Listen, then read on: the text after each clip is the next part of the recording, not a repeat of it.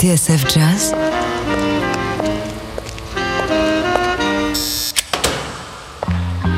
Dans les coulisses de la grande histoire du jazz.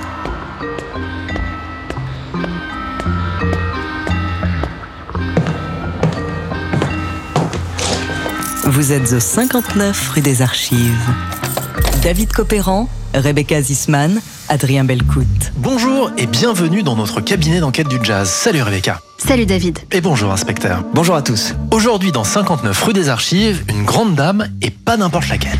Here she is, the incomparable, the one, the only, the great. She's like like family, you know. But now the greatest singer in jazz today, the greatest singer in the world, the first lady of song, Miss Ella Fitzgerald. Ella Fitzgerald. Lady Fitzgerald. On la surnomme The First Lady of Song, la première dame de la chanson. C'est une musicienne née, une femme au talent infini et qui, du haut de ses 60 années de carrière, a marqué l'histoire de la musique.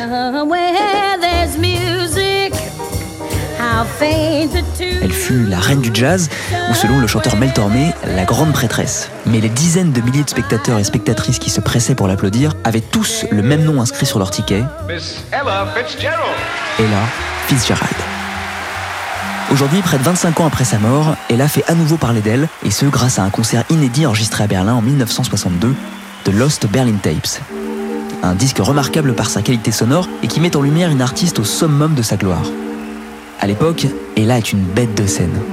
Partout où elle chante, elle déclenche l'enthousiasme des foules. Alors attachez vos ceintures, de Berlin à Hollywood, de Paris à Tokyo en passant par Jean Lépin, cette semaine, on part en voyage dans les coulisses des concerts légendaires de la Première Dame. Ella Fitzgerald. Étagère 4, boîte numéro 5, dossier EF 1962, Ella Fitzgerald, la scène et son jardin. Bienvenue au 59 rue des Archives sur TSL Jazz.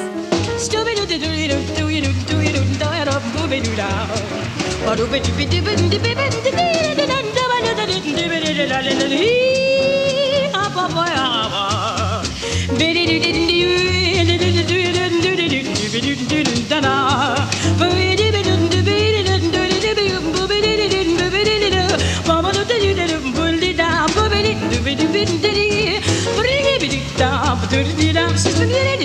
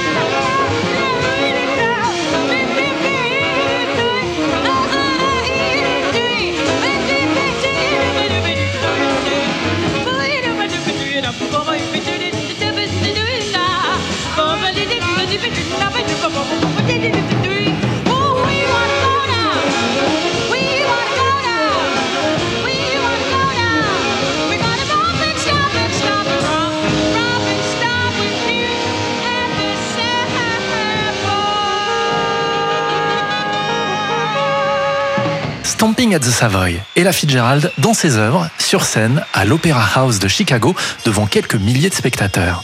Nous sommes en 1957, inspecteur Belle Écoute, et à ce moment-là, Ella a tout d'une grande. On peut même dire que pour elle, c'est le début de l'âge d'or. À 40 ans, Ella n'est plus la jeune fille timide qui participait à ses premiers concours d'amateurs sur la scène de l'Apollo de New York. Ils sont loin aussi les jours où elle chantait dans l'orchestre de son mentor, le batteur Chick Webb, qui l'avait repéré.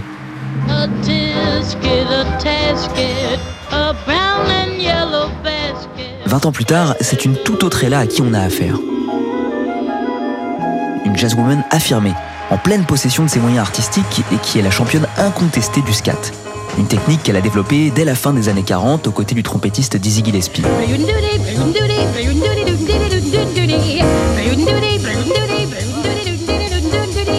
Lorsqu'on lui demandait d'où venait ce talent pour l'improvisation vocale, Ella répondait qu'elle voulait simplement reproduire les phrasés de Dizzy ou encore chanter comme la section de cuivre d'un orchestre.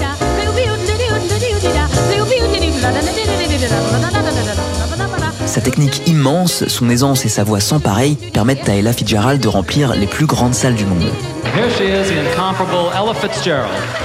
Preuve de cet incroyable succès, en mai 1954, alors qu'elle se produit au Basin Street East Club de New York, le gratin de l'industrie du spectacle se réunit pour célébrer les 19 ans de carrière d'Ella. C'est à cette occasion que les représentants du label Decca lui remettent une plaque sur laquelle est gravé le nombre 22. 22 comme les millions de disques vendus en à peine 20 ans.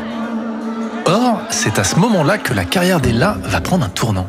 Et ce, grâce à un homme de l'ombre qui va changer sa vie. Et cet homme, c'est Norman Granz. Last time we had jazz at the Philharmonic, Un personnage clé de l'histoire du jazz, véritable éminence grise, à la fois patron de label, producteur, agent, promoteur de concerts et de tournées. For the second set, uh, in our jam session on bass, it's Ray Brown. Granz travaille avec les plus grands artistes. Et lorsqu'il décide de prendre Ella sous son aile, il inaugure une relation de plus de quatre décennies, pendant lesquelles il sera plus qu'un agent. Un ami dévoué, omniprésent et fidèle. Pourtant, la première fois que Granz a découvert Ella Fitzgerald sur scène, il n'était pas emballé. C'est au début des années 40 à Los Angeles. Out on the plains down near Santa Fe, I met a cowboy riding the range one day, and as he jogged along, I heard him singing a most peculiar cowboy song. Ella chantait alors avec les Ink Spots, un quartet vocal de rhythm and blues. Mais Granz a eu de la suite dans les idées et il a tout de même retenu son nom. C'est ainsi qu'en 1949, il l'a invité à l'un de ses grands concerts, ces fameuses soirées connues sous le sigle de JATP. Hmm, JATP, JATP, mais qu'est-ce que ça peut bien vouloir dire? Aucun rapport avec le tennis, j'imagine. Alors effectivement non David, vous faites fausse route. En fait, ce sont les initiales de Jazz at the Philharmonic, une série de concerts pensés par Grants en 1944 et qui tirent leur nom de la salle dans laquelle a eu lieu le tout premier concert de la série, le Philharmonic Auditorium de Los Angeles. 1944 was my privilege to found jazz at the Philharmonic. Norman Granz, qui est une personnalité à part dans le milieu, humaniste engagé et farouche opposant à la ségrégation raciale, eh bien, il va se servir de ces concerts JATP comme d'un moyen pour réunir sur la même scène des artistes noirs et blancs, tous payés au même prix, dans les meilleures conditions d'hébergement et de voyage. Et surtout, il va leur donner accès aux plus grandes salles. À plusieurs reprises, Grant refusera à certains promoteurs de faire jouer ses artistes dans des clubs qui séparent les publics noirs et blancs. De l'aveu même de Grant, le JATP lui permet d'aller dans des endroits où il peut porter des coups directs à la ségrégation.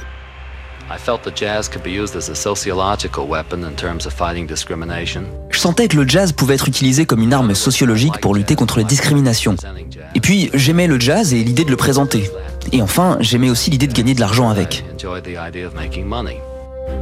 Here she is, the incomparable Ella Fitzgerald. Ainsi, c'est parce qu'elle embarque dès 1949 à bord de la caravane du jazz at the Philharmonic qu'Ella Fitzgerald va pouvoir se mesurer aux plus grandes stars du jazz. Buddy Rich, Roy Eldridge, Charlie Parker, Coleman Hawkins ou encore Lester Young. Be wise, be smart. He's too close for comfort. Behave, my heart. He's too close for comfort.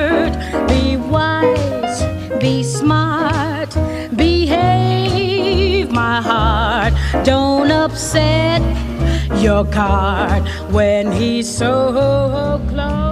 C'est donc au cours de l'une de ces tournées que Norman Granz va lui faire une proposition qu'elle ne pourra pas refuser.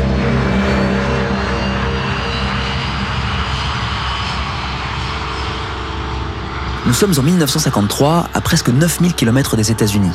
La scène se passe au-dessus des nuages, dans un avion qui relie Tokyo à Osaka. Pour cette tournée japonaise, Ella partage l'affiche avec le batteur Gene Krupa et le pianiste Oscar Peterson. Ce jour-là, au beau milieu du vol, Norman Grant se lève de son siège et s'assied aux côtés d'Ella. Il veut lui parler de sa carrière et de son contrat avec Mo Gale, l'agent de la chanteuse depuis ses débuts. Or, ce contrat doit expirer quelques mois plus tard et Grant a d'autres projets pour la chanteuse.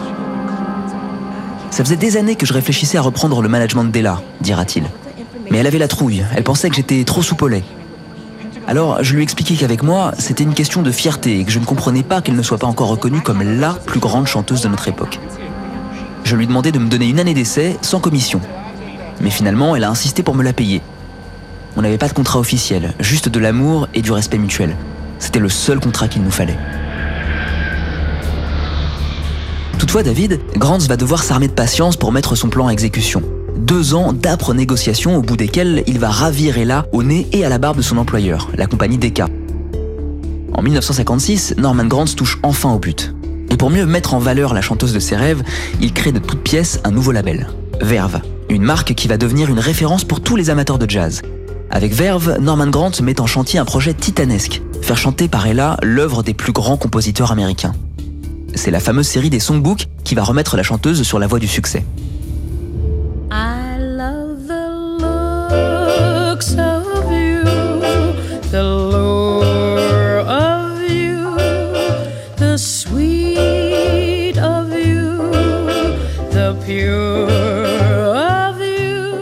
David, Grant a une autre idée en tête. Il sait que lorsqu'elle monte sur scène, Ella Fitzgerald subjugue tout le monde. Elle est chaleureuse, puissante et magnétique. Cette magie-là, le producteur aimerait bien la saisir et la partager avec le plus grand nombre.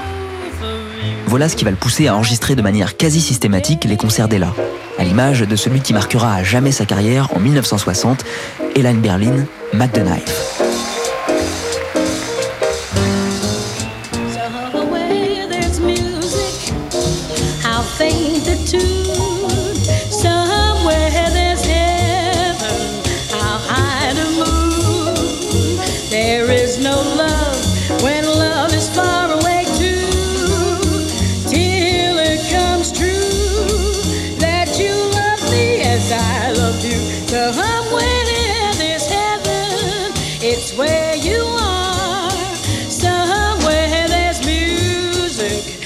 or near, how far the darkest night would shine if you would come to me soon.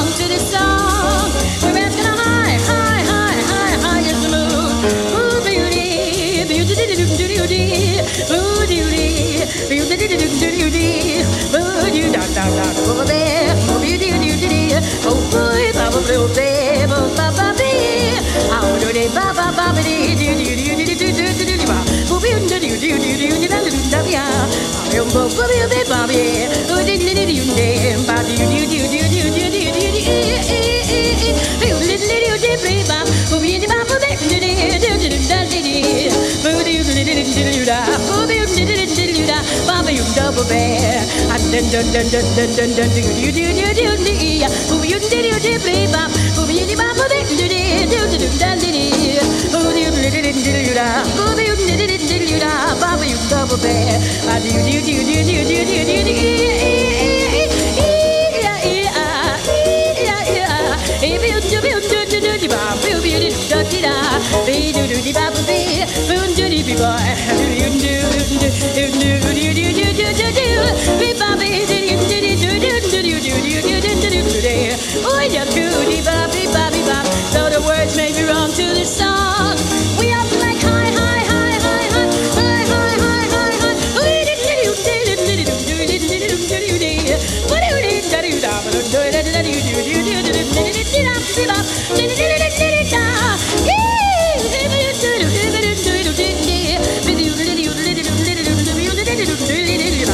Believe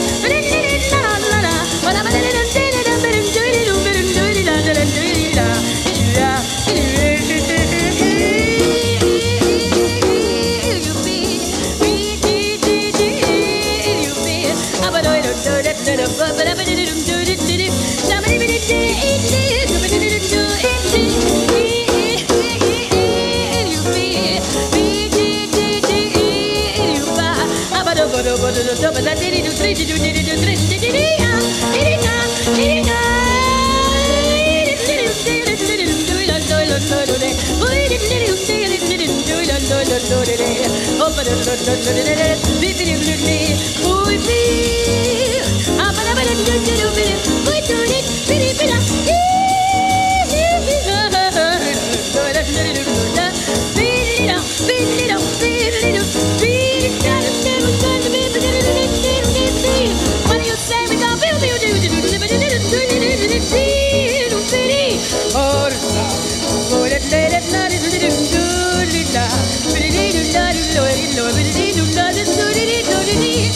diddy do stormy weather. Boy, the joy. Ah,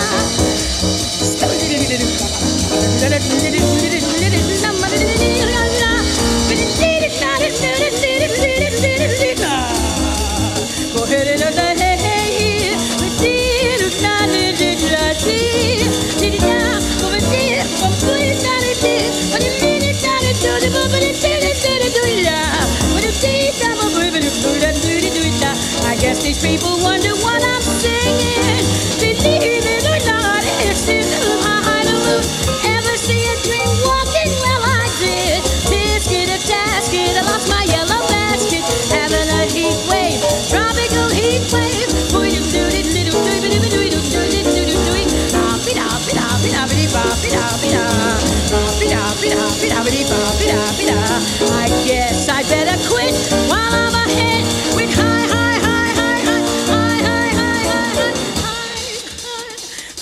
Les plus grandes voix de l'histoire du jazz. Vous êtes au 59 rue des Archives sur TSF Jazz. David Copéran, Rebecca Zisman, Adrien Belcout.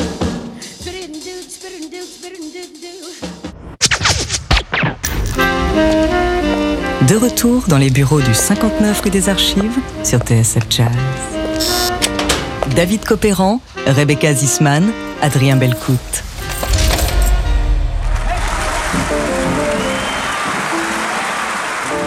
Cette semaine, on fait le tour du monde en compagnie d'une première dame. Ella Fitzgerald, la First Lady of Song, à l'occasion de la sortie d'un concert inédit, The Lost Berlin Tapes. Bienvenue au 59 rue des Archives. heaven. I'm in heaven.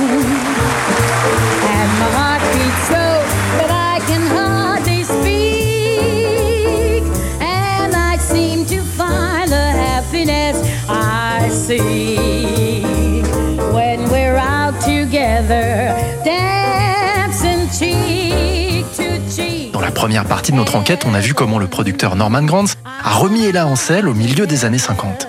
La formidable série des Songbooks, notamment, a entériné son statut de première dame de la chanson. Mais inspecteur belle écoute, c'est bien sur scène qu'Ella Fitzgerald va donner sa pleine mesure. Lorsqu'il devient l'impresario d'Ella, Grant enregistre la chanteuse depuis plusieurs années. En réalité, depuis qu'Ella a commencé à se produire lors des concerts du JATP en 1949. Ainsi, Grant a accumulé des heures de bande qu'il ne peut malheureusement pas utiliser, puisqu'à l'époque, Ella est encore liée à la marque Decca. Cependant, c'est bien grâce à ces bandes que Grant se va prendre conscience qu'un disque d'Ella en public aurait au moins autant, sinon plus de potentiel qu'un album studio. De ce constat va naître une conviction inébranlable. Ella Fitzgerald en live, c'est de l'or en barre.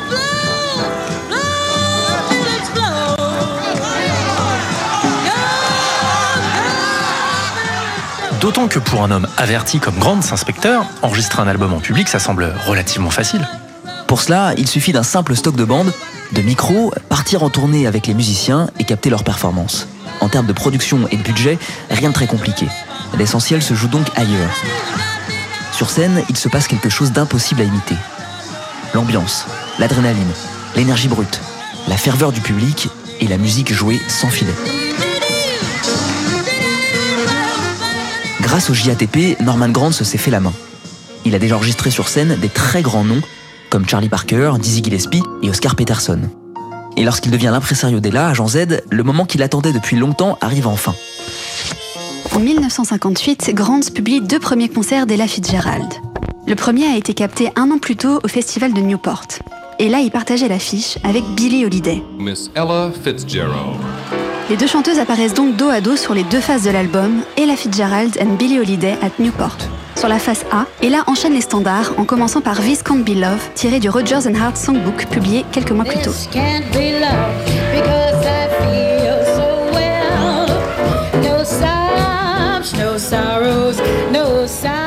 Mais c'est à la fin de son tour de chant qu'Ella Fitzgerald met le public à ses pieds alors qu'elle entame son solo sur Hermel Special. Un scat à mille à l'heure et un art qu'elle maîtrise sur le bout des doigts, la citation musicale. Tout en improvisant, Ella passe en revue les tubes du moment. Ceux d'Harry Belafonte, Dean Martin, Nat King Cole ou Benny Goodman. Un vrai tour de force. Totalement sous le charme, le public acclame la chanteuse. Ce ne sont que rugissements de plaisir, hilarité bienveillante, doublée d'une admiration sans borne. Un moment de pure magie.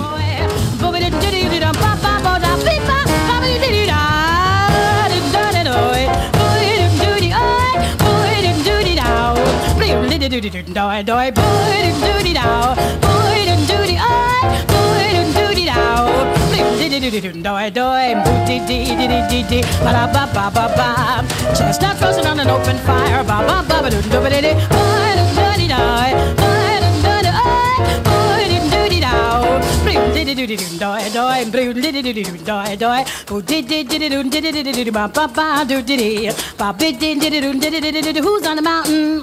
You blow through here. The music goes round and round. Oh, oh, oh, oh, oh, oh, oh. We meet and the angels sing. The angels sing the sweetest song I ever heard. Ba bo bo ba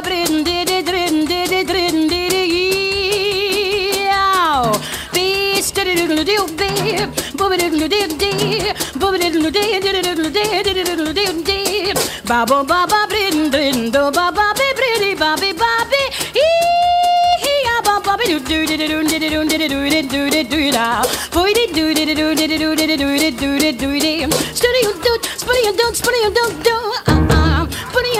Spinning and don't, spinning and don't, do, uh, uh. Hitting, hitting, hitting.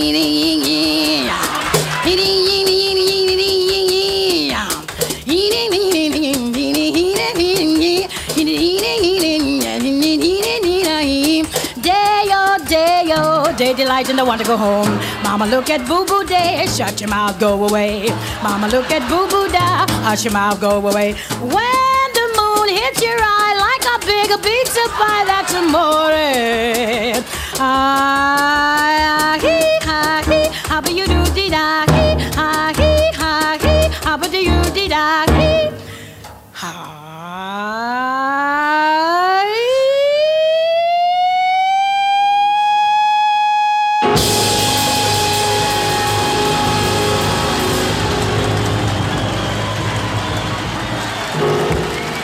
en 1958, Verve publie Ella Fitzgerald at the Opera House, enregistrée à Chicago dans sa formule favorite, le quartet, avec Oscar Peterson au piano, Herb Ellis à la guitare, Joe Jones à la batterie et Ray Brown, son ex-mari, à la contrebasse. Un concert assez classique dans lequel elle rouvre le grand livre de la chanson américaine.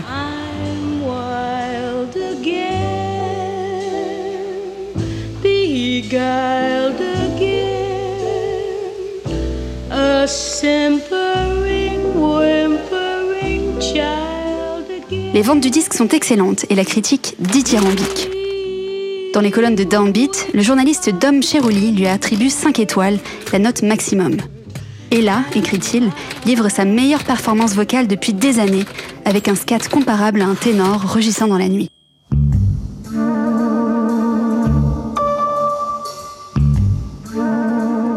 Newport et Chicago, changement de décor. C'est désormais l'Europe qui attend la première dame. Elle y donne de plus en plus de concerts. Stockholm, Bruxelles, Paris, Amsterdam. Et à chaque fois, elle fait salle comble. L'Europe, c'est le nouvel Eldorado d'Ella? Possible. D'autant que Norman Granz a décidé de quitter les États-Unis. Lassé d'une Amérique obsédée par le racisme, en proie à la paranoïa et à la chasse aux sorcières, il s'est installé à Lugano, en Suisse, en 1959. Nestled in the sunny mountains near the southernmost tip of Switzerland is Lugano, city of beauty. Located on Lake Lugano, the city is surrounded by some of the most picturesque villages in southern Europe. C'est là que dorénavant Grants va mener ses affaires, promouvoir ses artistes et organiser des tournées. Voilà donc comment Ella Fitzgerald et ses musiciens vont se retrouver à Berlin par une soirée glaciale du mois de février 1960. The threat is indeed worldwide. The immediate What is threat to free men is in the most recent and most The dramatic threat is manifestation worldwide. of the increasing tension Our in a effort divided must world. be equally wide. Nous sommes alors en pleine guerre froide. Et ce soir-là, la première dame doit se produire à quelques mètres du rideau de fer dans la plus grande salle de Berlin-Ouest, la Deutschlandhalle. Un lieu au passé trouble qui a accueilli pendant la Seconde Guerre mondiale d'immenses rassemblements organisés par le régime nazi.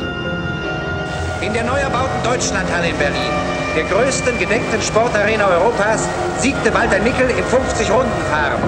15 ans plus tard, heureusement, les choses ont bien changé. Toujours aussi imposante, la Deutschlandhalle accueille des rencontres sportives et des vedettes de variété. Y voir Ella Fitzgerald en 1960 n'est donc pas une surprise. Ce soir-là, on jouera à guichet fermé. Les 12 000 billets se sont vendus comme des petits pains. Et pour l'accompagner, toujours cette formule gagnante du quartet? Oui.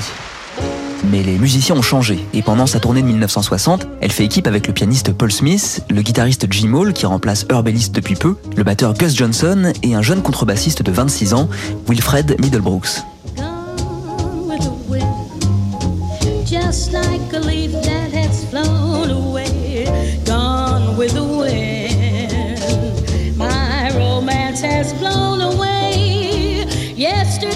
Soir-là, tout le monde est vraiment fatigué. En fait, ils arrivent tout juste de Bruxelles, où ils ont donné un concert quelques heures plus tôt.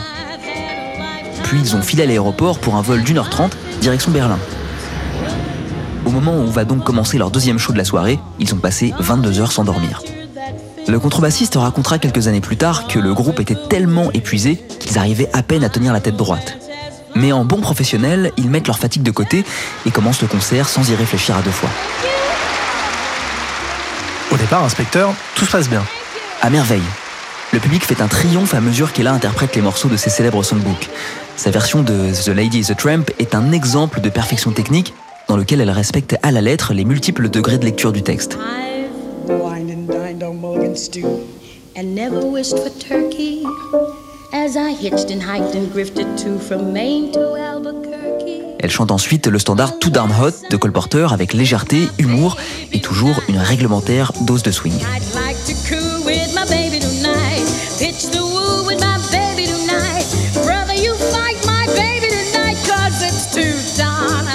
Elle enchaîne ensuite avec trois titres du répertoire des frères Gershwin, Summertime, The Man I Love et Lorelai, deux ballades à l'émotion contenue et une petite taquinerie blues.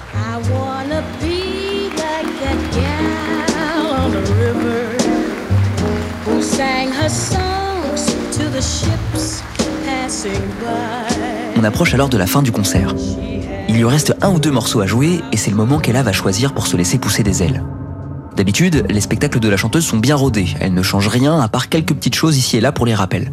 Mais de temps en temps, elle trouve cette routine trop ennuyeuse et sur un coup de tête décide de tout changer. C'est exactement ce qui va se passer ce soir-là à Jean Z. Ella va alors choisir d'interpréter un morceau qu'elle ne connaît pas du tout par cœur. Son titre? Mac the Knife. Un standard écrit en 1928 par le compositeur allemand Kurt Weill pour la comédie musicale L'Opéra de Katsu et qui connaît à la fin des années 50 un nouveau succès grâce aux versions de Louis Armstrong et du chanteur Bobby Darin. Max the Knife. His latest single, ladies and gentlemen, Bobby Darin.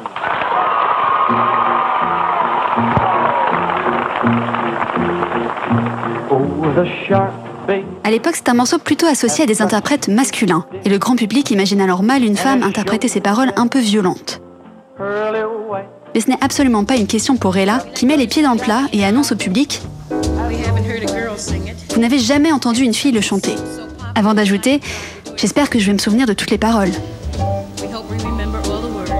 Un message d'avertissement de la part de la chanteuse, pas vraiment sûr d'elle au moment de commencer. Une appréhension partagée par ses musiciens. Quelques années plus tard, le contrebassiste Wilfred Middlebrooks se souviendra. Et là, s'est tournée vers nous et nous a dit On fait Knife. Mon cœur a sombré.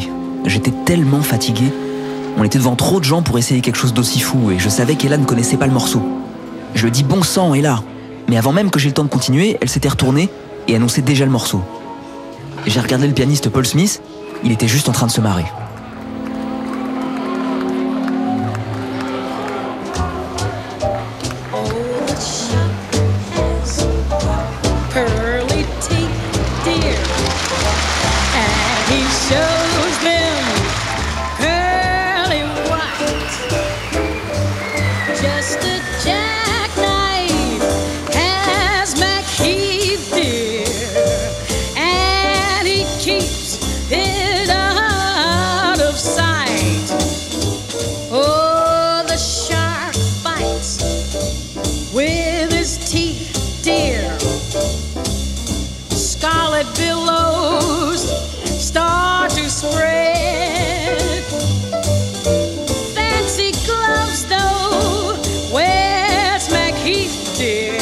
Tout se passe bien. Ella enchaîne les deux premiers couplets sans encombre grâce au soutien des musiciens et surtout de son pianiste à qui elle fait signe au moment des changements de tonalité.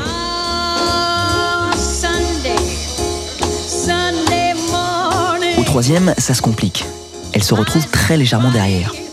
Mais lorsqu'arrive le quatrième, alors elle est définitivement perdue. Les mots ne viennent plus, c'est le trou de mémoire, alors qu'il lui reste au moins la moitié du morceau à chanter. Mais la scène, c'est l'environnement naturel d'Ella. Et pas une seconde, elle ne va se laisser déstabiliser. Plutôt que de s'arrêter, elle intègre tout de suite à son interprétation son petit épisode amnésique. Oh.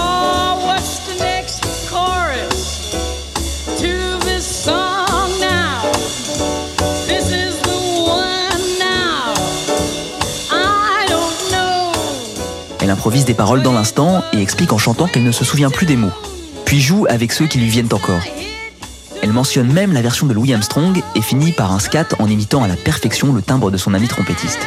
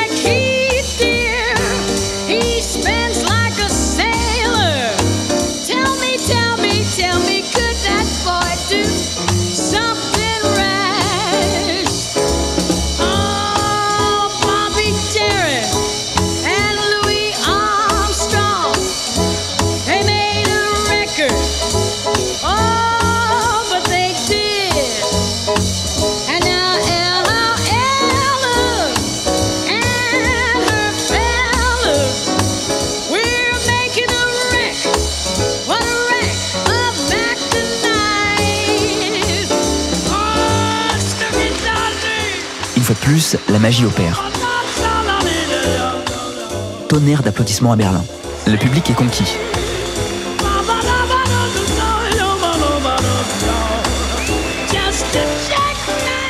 Grâce à cette version mémorable, le disque passe tout de suite à la postérité et permet quelques mois plus tard à la chanteuse de gagner deux Grammy Awards.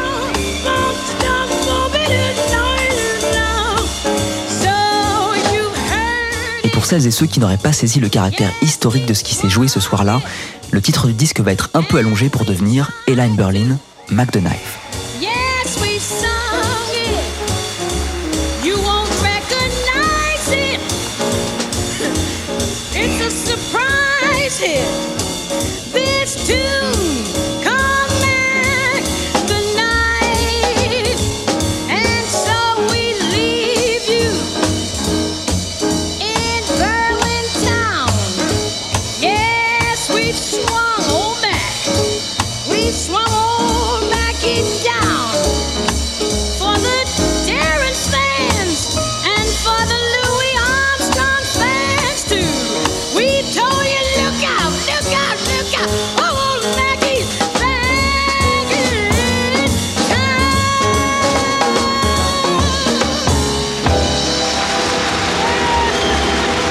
La musique et la légende. L'histoire du jazz se raconte dans 59 rue des Archives sur TSF Jazz. David Copéran, Rebecca Zisman, Adrien Belcout.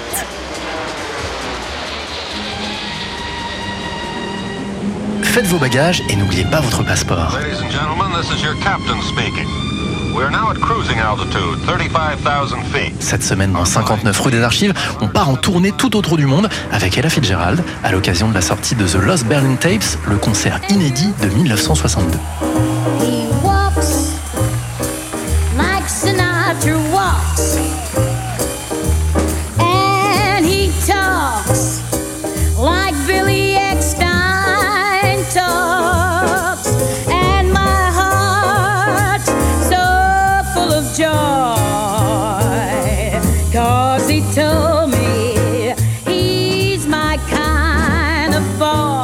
1960, Laura Della est considérable.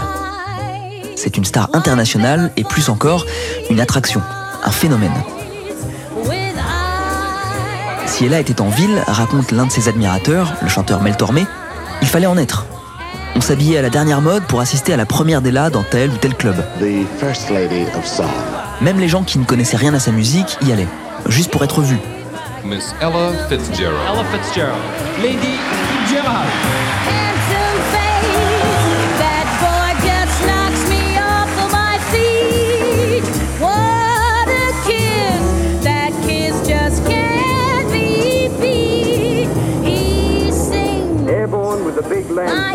Fly the red ribbon route from Sydney to London. Halfway across the world in four days. First hop, Sydney to Darwin. 2,000 miles and across my Australia. mind's in a kind of world. Après une grande tournée qu'il envoie jusqu'en Australie et en Nouvelle-Zélande, Ella est rapatriée en avion pour assister au gala inaugural du nouveau président, John Fitzgerald Kennedy. Now, ladies and gentlemen, the President-elect of the United States, Mr. John Fitzgerald Kennedy. On raconte qu'Ella a fait l'aller-retour juste pour chanter une chanson à la demande de Frank Sinatra qui organisait la soirée. The knife herself, Miss Ella Fitzgerald. L'histoire est belle, mais en réalité, la chanteuse était déjà revenue aux États-Unis depuis six semaines.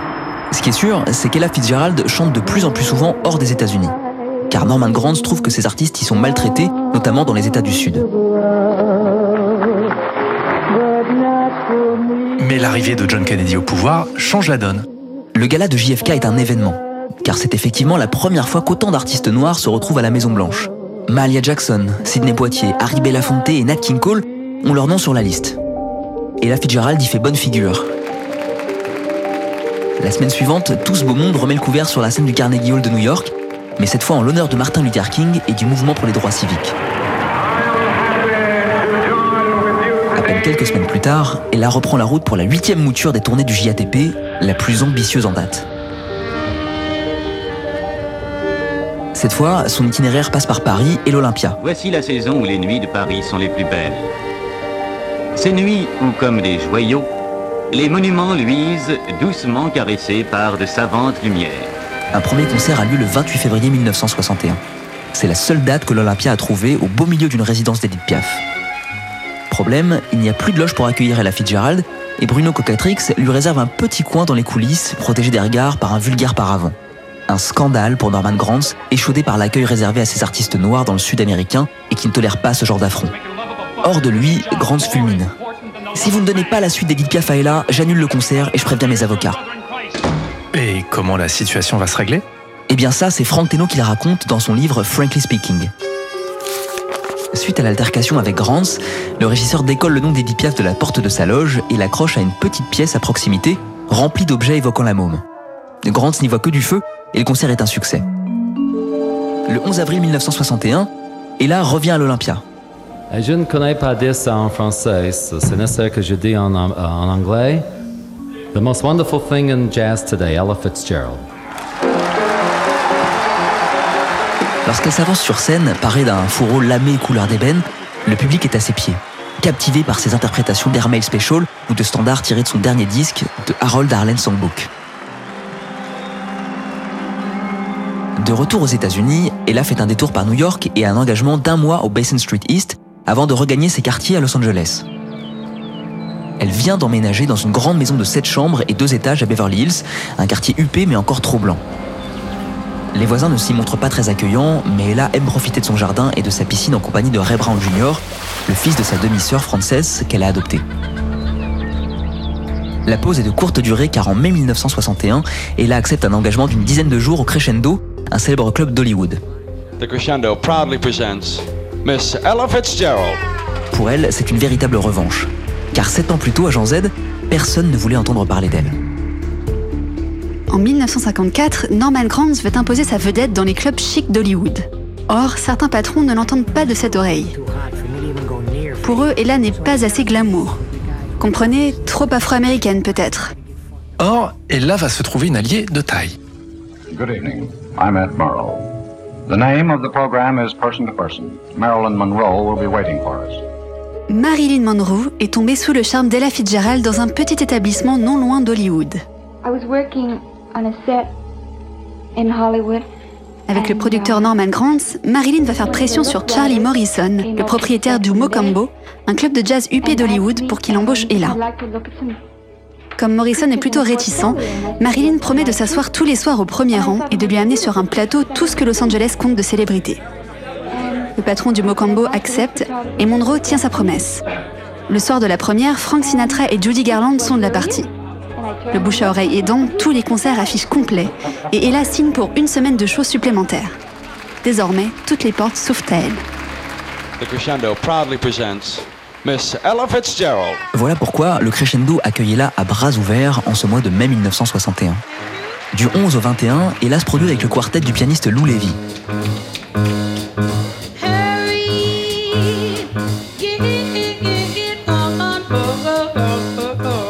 Avait déjà pas mal joué ensemble et on s'entendait très bien, raconte Lou Levy au journaliste et biographe Stuart Nicholson. On ne faisait que jouer notre répertoire, on n'avait rien prévu pour l'enregistrement. On a joué une ouverture et puis on a enchaîné avec notre set ordinaire.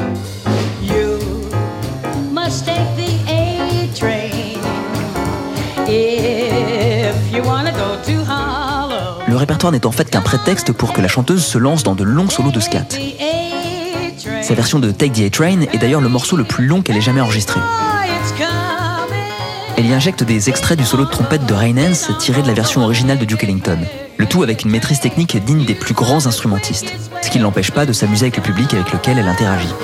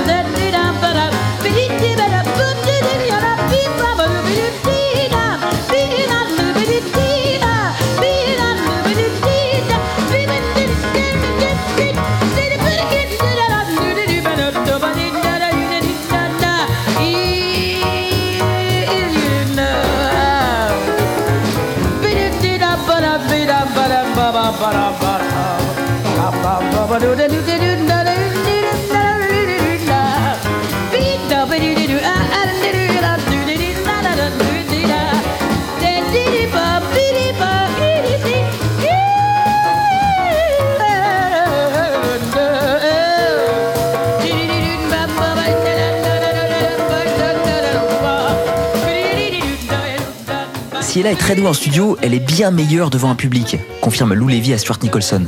C'est une artiste de la performance, du live, de l'improvisation, plus qu'aucun autre chanteur avec qui j'ai pu travailler. Avec d'autres musiciens, c'est plus planifié, ce qui peut être bien aussi. Mais avec Ella, c'est plus comme dans une jam session. Rien de trop formel, tu joues l'intro et t'es dedans. Pas besoin de partition, tu fonces et t'apprécies le voyage.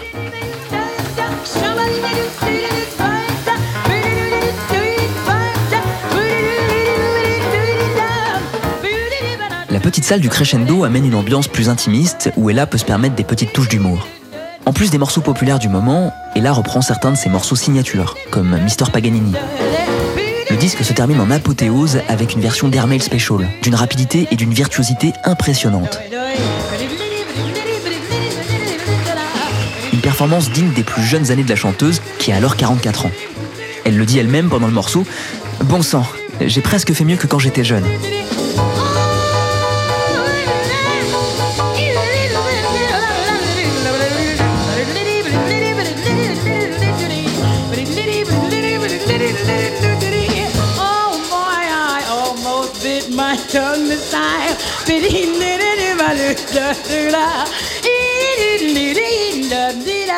Le mois suivant l'engagement au crescendo, le même groupe rejoint Ella en studio pour l'enregistrement de l'un de ses disques les plus populaires, Clap Hands, Here Comes Charlie.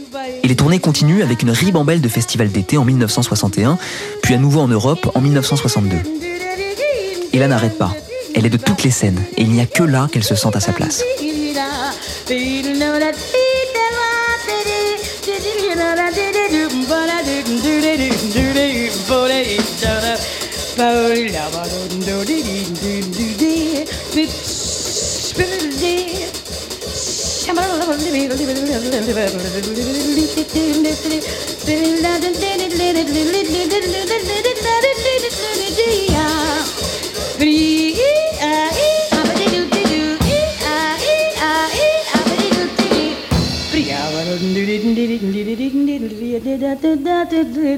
Am I still in key?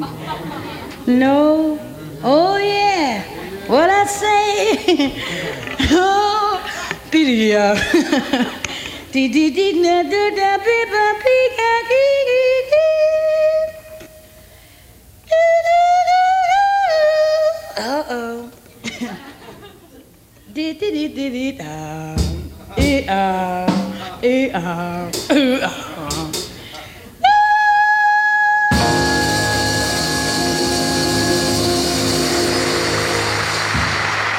Au cœur de la légende, vous êtes au 59 rue des Archives sur TSF Jazz. David Copéran, Rebecca Zisman, Adrien Belcout. De retour dans les bureaux du 59 rue des Archives sur TSF Jazz. David Copéran, Rebecca Zisman, Adrien Belcout. Here she is, the incomparable. The one, the only, the great. She's like like family, you know, but Now, the greatest singer in jazz today, the greatest singer in the world. The First Lady of Song. Ladies and gentlemen, Miss Ella Fitzgerald. Sur la route avec Ella Fitzgerald, cette semaine dans 59 rue des Archives, quatrième acte. Jusqu'ici, on a suivi la reine du jazz à travers ses tournées en Europe et aux États-Unis, y compris dans les clubs de jazz les plus intimistes. Pour renouer le contact au plus près du public et montrer qu'elle brille toujours parmi les stars de la musique populaire. Mais le début des années 60 est passé à toute vitesse, et avant que la divane s'essouffle, elle va embarquer pour une nouvelle tournée, inspecteur Belle Écoute.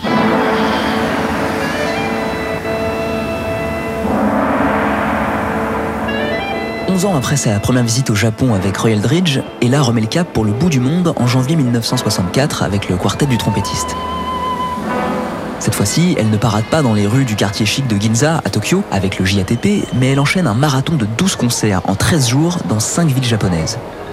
Car entre-temps, à Jean Z, le Japon est devenu une terre d'accueil pour les jazzmen. Le pays a vu se développer un marché important pour le jazz car les phonographes plus accessibles se sont répandus dans la population et les ventes de disques progressent. Une loi fondamentale passée en avril 1963 permet aussi d'attirer les artistes américains qui peuvent désormais être payés en dollars plus avantageusement qu'en yens pour leurs performances. Ces dollars peuvent ensuite être échangés en monnaie locale pour faciliter la location de moyens de transport.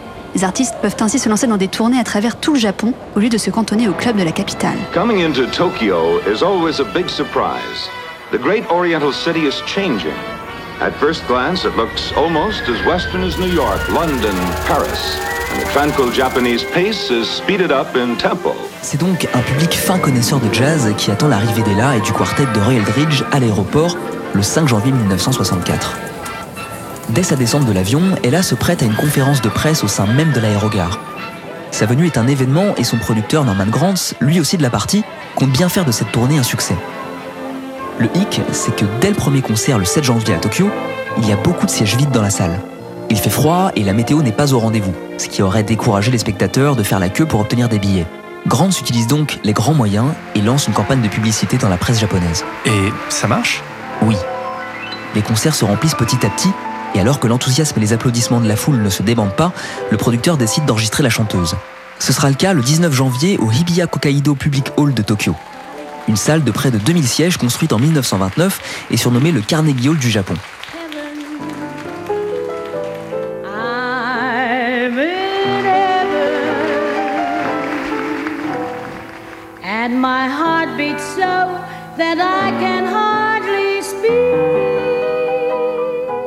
Un autre enregistrement a lieu le 22 janvier à l'hôtel Okura de Tokyo lors d'un showcase organisé pour des célébrités locales.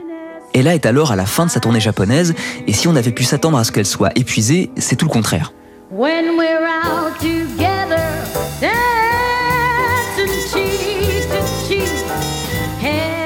Ses capacités vocales sont aiguisées par les nombreux concerts qui l'ont aidé à muscler sa technique de respiration. Et son vibrato est d'une richesse incroyable. Écoutez.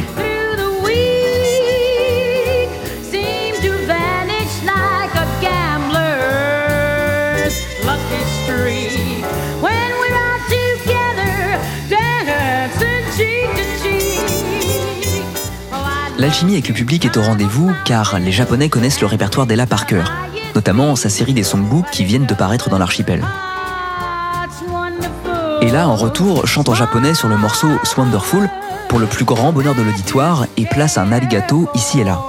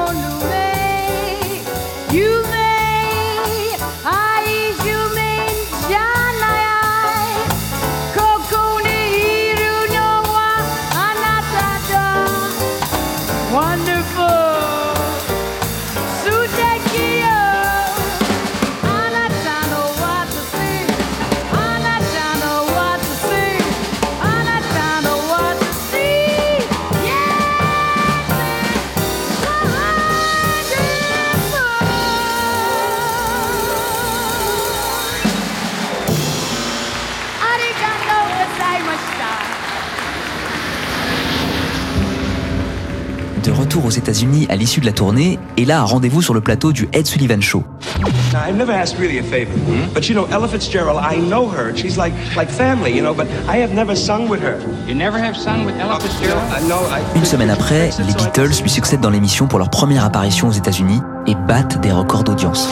group of fine youngsters will le- leave an imprint with everyone over here who's met them. And that goes for all of us on our show. Thank you. Thank you very much. Come buy me Serait-ce la fin du règne de la première dame?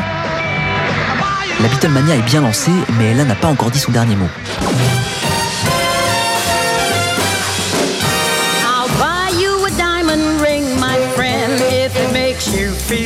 Même si, craignant de perdre son public, elle commence à incorporer certains de leurs morceaux à son répertoire. Et les tournées redoublent d'intensité, avec un retour en Europe à l'été 1964. L'occasion d'assurer la tête d'affiche au Festival international de jazz d'Antibes Juin-les-Pins, où sa performance va marquer les mémoires.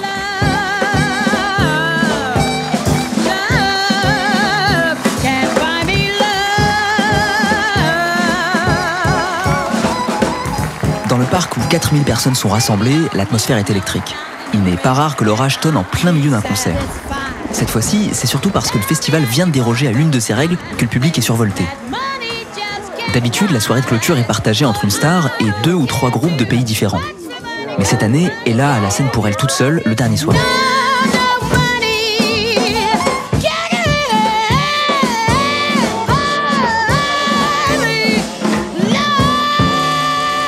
Elle a déjà conquis les spectateurs la veille avec un premier concert. Lady Fitzgerald.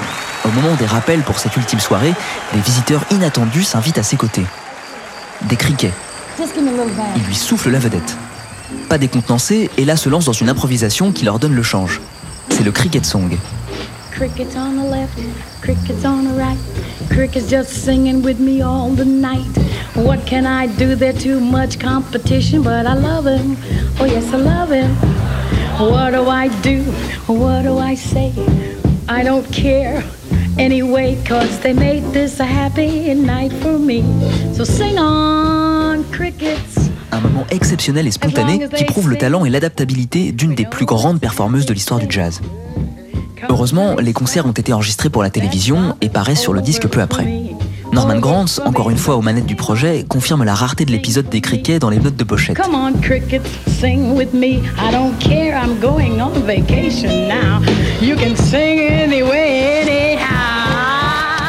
Là, comme vous pouvez l'entendre, a composé un numéro sur le pouce dédié au cricket. Et ça sera sans doute la première et la dernière fois que vous l'entendrez, car Ella m'a assuré par la suite qu'elle ne pouvait pas se souvenir de ce qu'elle avait fait. Mais ce qui est sorti d'elle était le résultat d'une joie pure et d'un bonheur de chanter ce soir-là. Et il serait difficile, sinon impossible, de le reproduire.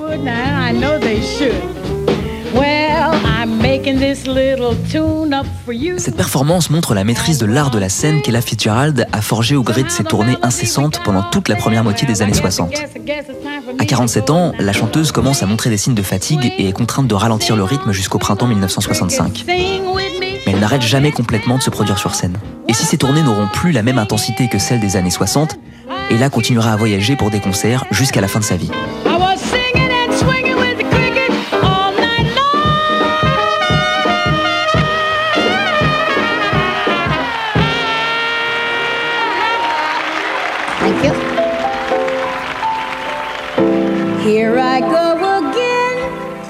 Here I go again.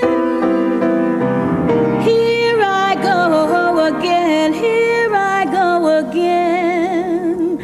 Taking a chance, taking a chance. Jerry? Here I go again. I hear those trumpets blow again. All aglow again. Taking a chance on love. Here I slide again. About to take that ride again.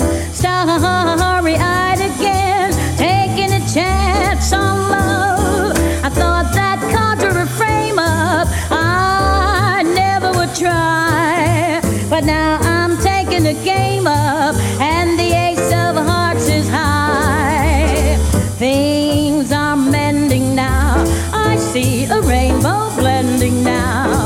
We'll have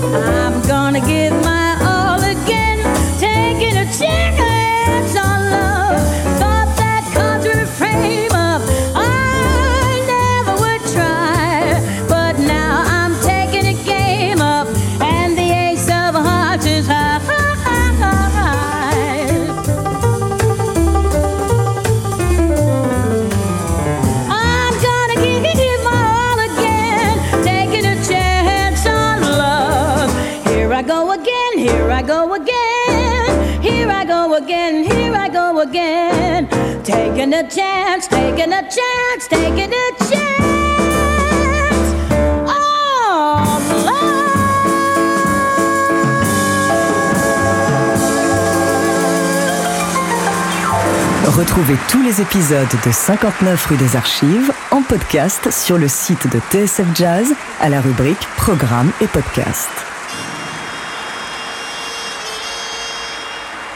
59 rue des Archives, en tournée avec Ella Fitzgerald, dernière partie de notre enquête consacrée à The Lost Berlin Tapes, concert inédit enregistré en 1962. I won't dance, don't ask me. I won't dance, don't ask me. I won't dance, monsieur, with you. My heart won't let my feet do things they should do. Inspecteur Belle Écoute, par quel miracle peut-on encore mettre la main sur un inédit d'Ella Fitzgerald en 2020 S'il y a une personne à remercier pour ce trésor, c'est l'ancien producteur et impresario de la chanteuse, Norman Granz. On l'a vu dans la première partie de notre enquête, il avait l'habitude d'enregistrer régulièrement les concerts de ses artistes lors des soirées Jazz at the Philharmonic. C'est dans ce cadre et pendant sa tournée de 62 que la chanteuse va se produire au Sportpalast, une des plus grandes salles de Berlin-Ouest.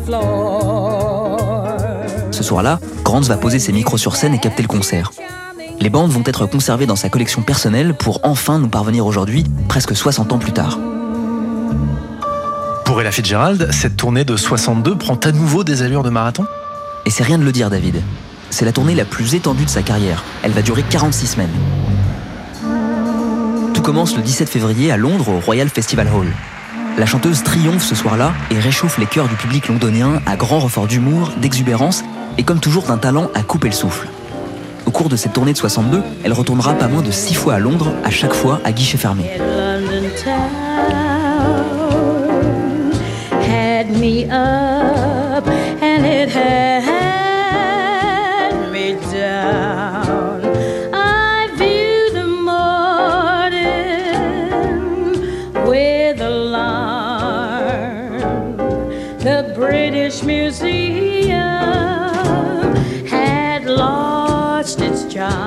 Avec ses musiciens, elle s'envole ensuite pour l'Europe continentale. Ils vont se produire coup sur coup à Paris, Amsterdam et dans la ville qui nous intéresse aujourd'hui, Berlin. We have lived in the shadow of the wall for more than a year. It cuts through the heart of Berlin. Alors, inspecteur, qu'est-ce qui a changé depuis le concert historique de Max the Knife en 1960 Eh bien, David, elle a remplacé son quartet par un trio et on ne verra pas de guitariste à ses côtés. En revanche, on retrouve la même équipe avec laquelle elle s'est déjà produite deux ans plus tôt. Le contrebassiste Wilfred Middlebrooks, le pianiste Paul Smith et un nouveau venu à la batterie, Stan Levy, qui va accompagner Ella pendant les deux prochaines années. Smith est alors le pianiste préféré de la chanteuse et elle le présente pendant leur concert comme le leader. C'est effectivement le plus chevronné des trois instrumentistes, un véritable requin de studio ultra demandé qui partage son temps entre les quelques 300 enregistrements qu'il réalise chaque année et la NBC, célèbre station de radio et de télévision où il est sous contrat. Ce soir-là, à Berlin, le concert commence avec un ensemble dirigé par deux jazzmen de première classe, le trompettiste Roy Eldridge et à ses côtés, le grand ancien du saxophone ténor, Coleman Hawkins. Sitôt leur performance terminée, c'est au tour du groupe d'Ella de monter sur scène. Dans un premier temps, sans la chanteuse, pour quelques morceaux instrumentaux, puis elle fait son arrivée et va alors tenir le public en haleine pendant un peu plus d'une heure. Alors, Jean Z, quel programme ce soir-là? Un menu complet grâce à un répertoire qui couvre une large partie de la carrière d'Ella. À commencer par Jersey Bound, un classique swing d'avant-guerre, une période où ses racines musicales sont fermement arrimées. Elle en profite pour placer dans son scat quelques citations des plus célèbres riffs de big band.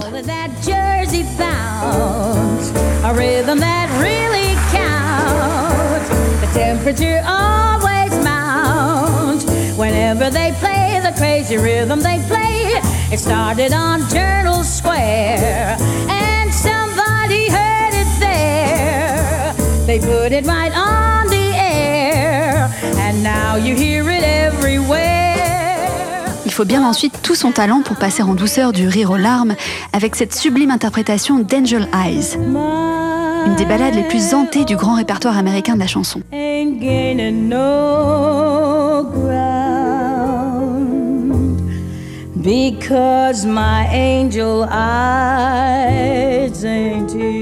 rend aussi un hommage à peine déguisé à certains de ses amis disparus. Ainsi, elle reprend Clap Hands, Here Comes Charlie.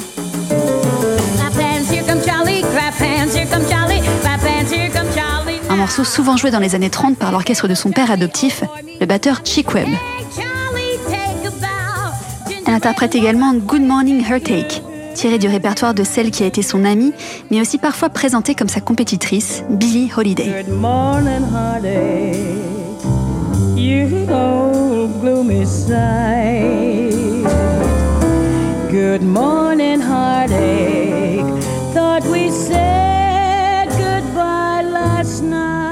Il y a sa version d'Alleluia, I Love Her So, un tube sorti quelques années plus tôt par un jeune pianiste et chanteur non-voyant.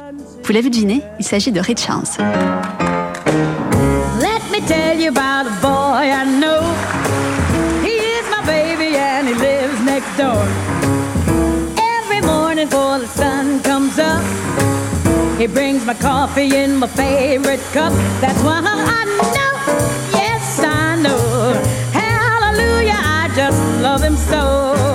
La boucle est définitivement bouclée lorsqu'elle reprend Mac the Knife, deux ans après sa première et maintenant célèbre version berlinoise. Ce soir-là, et probablement parce qu'elle est à nouveau dans la même ville, Ella intègre quelques références amusées aux paroles qu'elle avait improvisées à l'époque.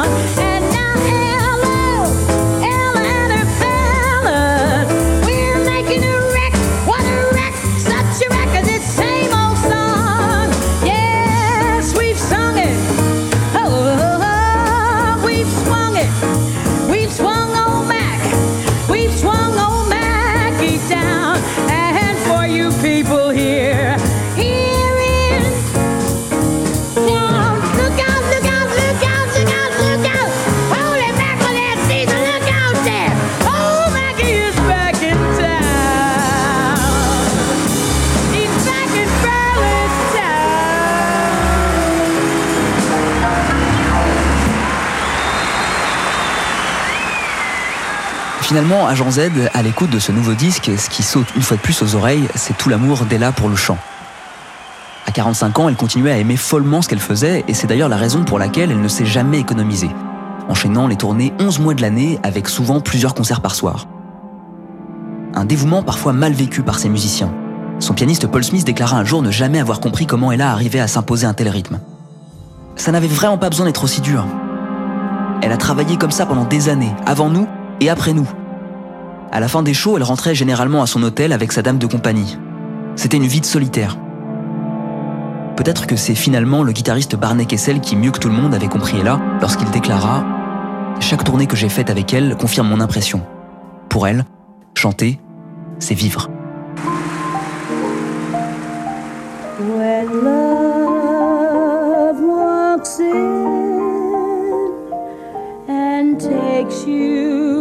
For a spin,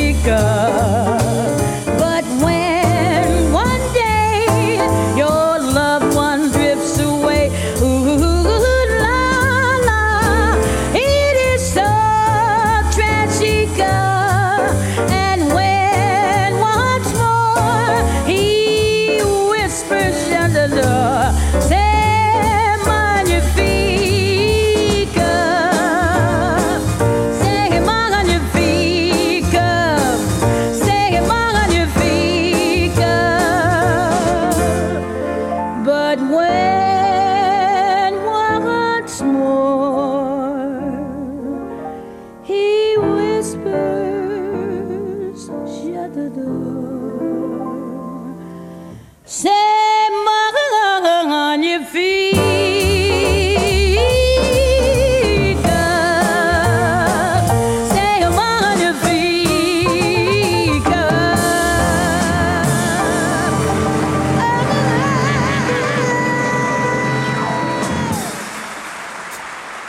TSF Jazz, ainsi se termine notre enquête sur les concerts historiques d'Ella Fitzgerald. On espère que ça vous aura donné envie de découvrir cet album inédit enregistré à Berlin en 62 et de réécouter les grands classiques de la chanteuse qui répétait à qui voulait l'entendre qu'il n'existe pas de meilleure chose au monde que chanter, à part peut-être chanter encore plus. Agent Z, pour toutes celles et ceux qui auraient envie de se replonger dans l'univers d'Ella, quels sont vos conseils? Pour les oreilles d'abord, on vous recommande l'écoute de The Lost Berlin Tapes, le concert retrouvé d'Ella sorti récemment chez Verve.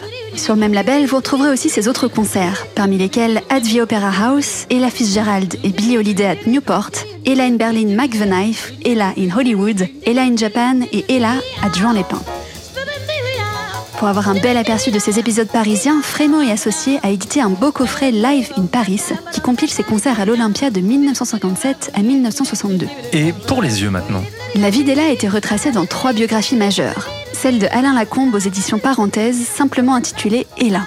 Celle de Jim Haskins, Ella Fitzgerald, Une vie à travers le jazz aux éditions Philippe Aki. Et celle de Stuart Nicholson, inédite en français, Ella Fitzgerald, A Biography of the First Lady of Jazz. Le numéro 682 de l'excellente revue Jazzot, hiver 2017-2018, consacré au centenaire d'Ella, et l'ouvrage Norman Grant, The Man Who Used Jazz for Justice, de Ted Hershon, publié en 2011 par l'University of California Press, nous ont aussi été d'une aide précieuse. Merci Agent Z, merci Inspecteur Belle Écoute.